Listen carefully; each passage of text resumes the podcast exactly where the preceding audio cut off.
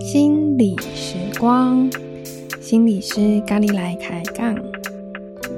大家好，我是谢佩娟，很高兴又在空中和你们相会。在上一集啊，有聊到一念之转，不晓得大家有没有印象呢？这是一个转念的工作，透过检视自己的想法。翻转自己的想法，而不会再因为相信自己的想法而受苦。嗯，今天呢，我就要来谈书里面的一些案例，就是有人实际上用转念的作业，让他的伴侣关系变得不一样了。嗯。其实啊，亲密关系呀、啊，对很多人都是一个挑战哦。虽然知道是爱对方的，但是很多时候却还是会有一些相处上面的困难，或者一些心情困住的时候。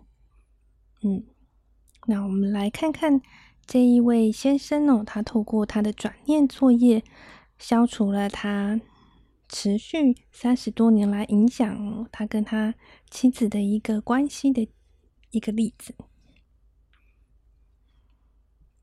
这个先生说啊，他必须赚钱养活妻子和一个大家庭。每天早上呢，他妻子会开车送他到渡口，让他进城去工作，晚上再来接他。有时候他妻子会迟到，甚至还有几次呢。嗯，他需要为某个舞团工作的时候，他来的很晚，或者完全忘记来接他。每当发生这种事情啊，这个先生就会很不开心，觉得太太不爱他，不感激他，每天都为了养活家辛苦的工作，而太太却在做自己爱做的事情。太太喜欢。为那个舞团工作，可是那个舞团给太太的工资很低，所以就某个程度上来说，先生觉得这也等于是他在养那个舞团。而每当太太没有来接他的时候，他就会打电话给太太，太太会忘为忘了来接他而道歉，然后他会对太太大发雷霆，嗯，觉得太太居然把那个报酬这么低的。工作看得比他还来得重要。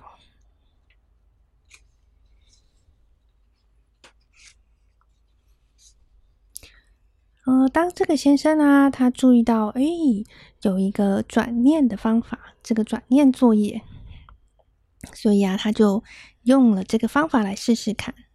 他问他自己说：“嗯，太太迟到就代表他不爱我，这是真的吗？”嗯，他没有办法确定这是真的。接着他又问自己：“我能百分之百肯定太太忘了准时来接我，就代表不爱我吗？”嗯，他无法百分之百的确定。他又继续往下问：“那如果没有他不爱我这个想法，我会怎么样呢？”哦，我当然会快乐的多啊，这不是废话吗？嗯，就这样，他问了他自己三个问题以后，他发现啊，其实太太的确是爱他的。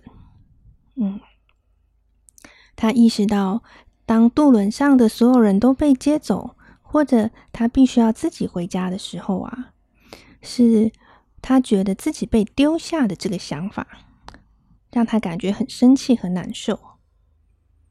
如果没有这个念头，他根本也不会觉得生气或难受，而当他体悟到这件事情，他向妻子说的时候啊，嗯，妻子就只是对他说：“哦，如果这样对你有用的话，他会很高兴。”嗯，而这确实有用。终于在一天结束，下班要回家的时候，他不会对太太发脾气，不会骂他了。这个事情啊，就这样子。当时他也没有再继续深入。可是很奇妙的是，几个月之后，他弟弟来到他们家小住几天。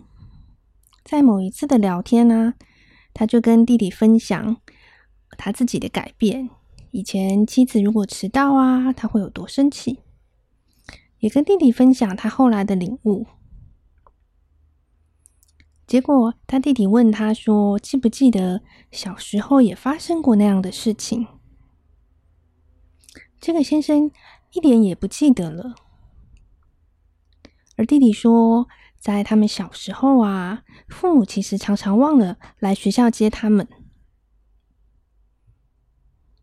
而就在弟弟这样一提起的时候，那个被封藏的记忆就像洪水般的涌了出来。他想起过去自己常常因为是最后一个被接走，或不得不自己走路回家，而觉得糟透了。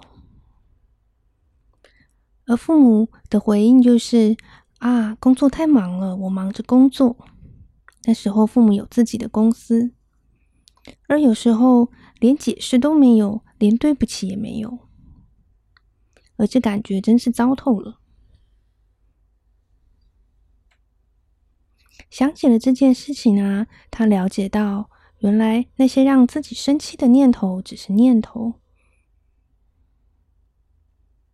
他再次的意识到，妻子忘了来接他，并不是不在乎他。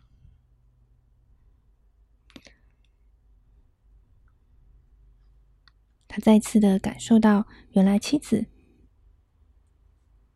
是爱他的。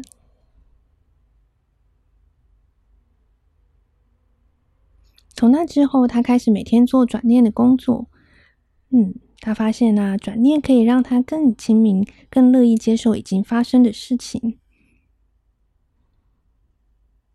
而自己也不需要白白的让自己难受。虽然生活里啊，还是会有影响情绪的事情，但是透过转念，可以更容易的放下这些有压力的状况。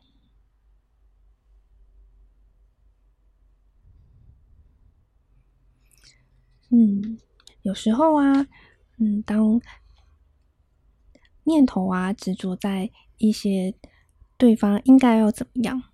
的想法的时候，真的会让自己特别的难受。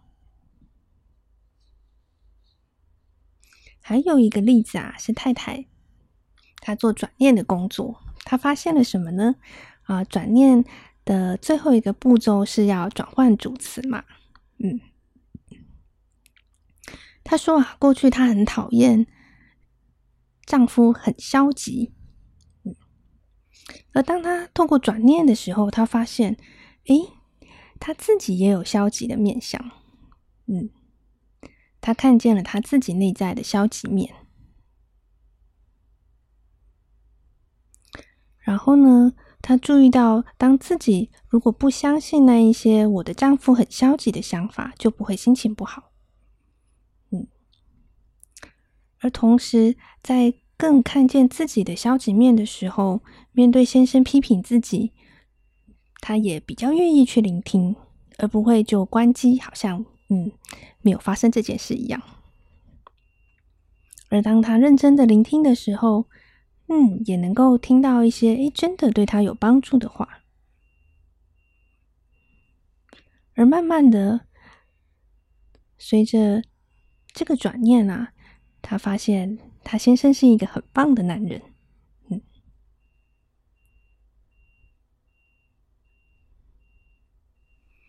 嗯，这是在我需要你的爱，这是真的吗？这本书的第十一章里面，里面有一些人们透过转念为生命带来改变的故事，我觉得非常的激励。嗯，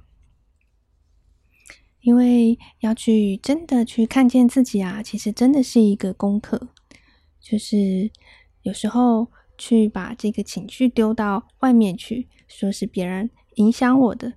嗯，可能是一个最简单的方法，但是透过我简这个转念呢、啊，就可以帮助自己改变。在第一个故事里，那个先生说，那些让我生气的念头只是念头。下面其实还有一句话哦，这个先生说，这些念头和我的妻子没有任何关系。嗯，我觉得这对我而言也是一个很棒的提醒，因为每个人的反应啊，很多时候其实也可能跟过去自己的生命经验有关，只是现在被触发了。可是这些经验不一定，我现在的脑海里。浮现的出来或记得，所以我自己没有注意的时候呢，我好像就更容易的呃把这个责任放到外面去。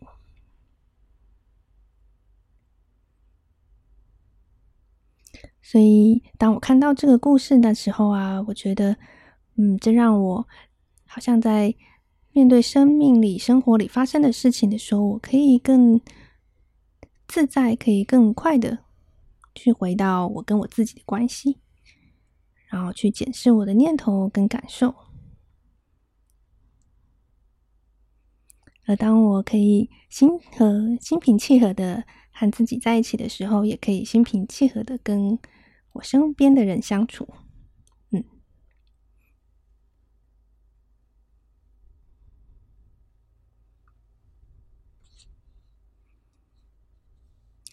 那。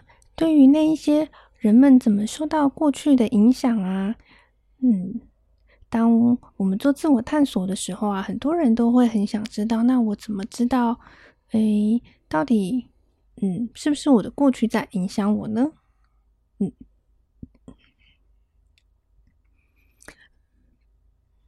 这是一个很有趣的问题，也是一个，呃，在探索的时候，其实有很多的方式哦。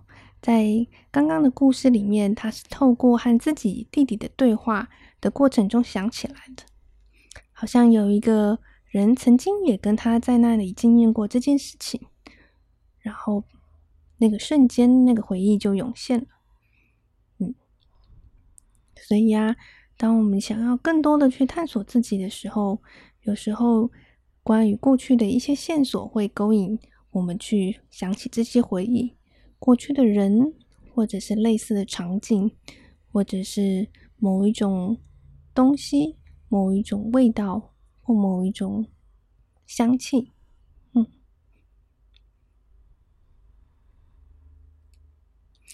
关于去探索自己如何受到过去的影响啊，还有一个方法呢，叫做内在家庭系统理论。嗯，这是一个呃，他透过把一个人哦，想象他内在的不同的部分，就好像是一个家庭一样的来了解自己。嗯，所以啊，如果你对于探索自己有兴趣的话，下一集可以来听听我谈内在家庭系统理论，来看看我们内在有哪一些不同的部分。这个系统啊，很。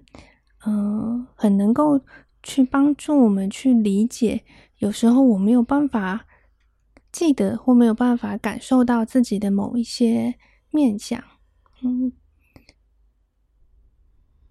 这是一个很自然的状况。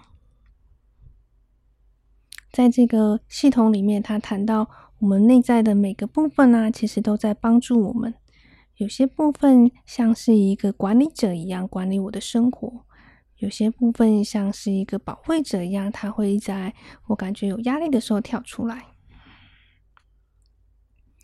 有些部分可能是，嗯、我过去感觉很糟糕的感受，所以，嗯，好像它就被放在角落里一样，就不太容易再一次的去感受到它，或者是跟这个部分的自己连接。嗯，那我们下一集呢，会来谈谈这个内在家庭系统理论。来看看，让我们可以怎么样的认识自己跟探索自己。好，那我们就下次再见喽。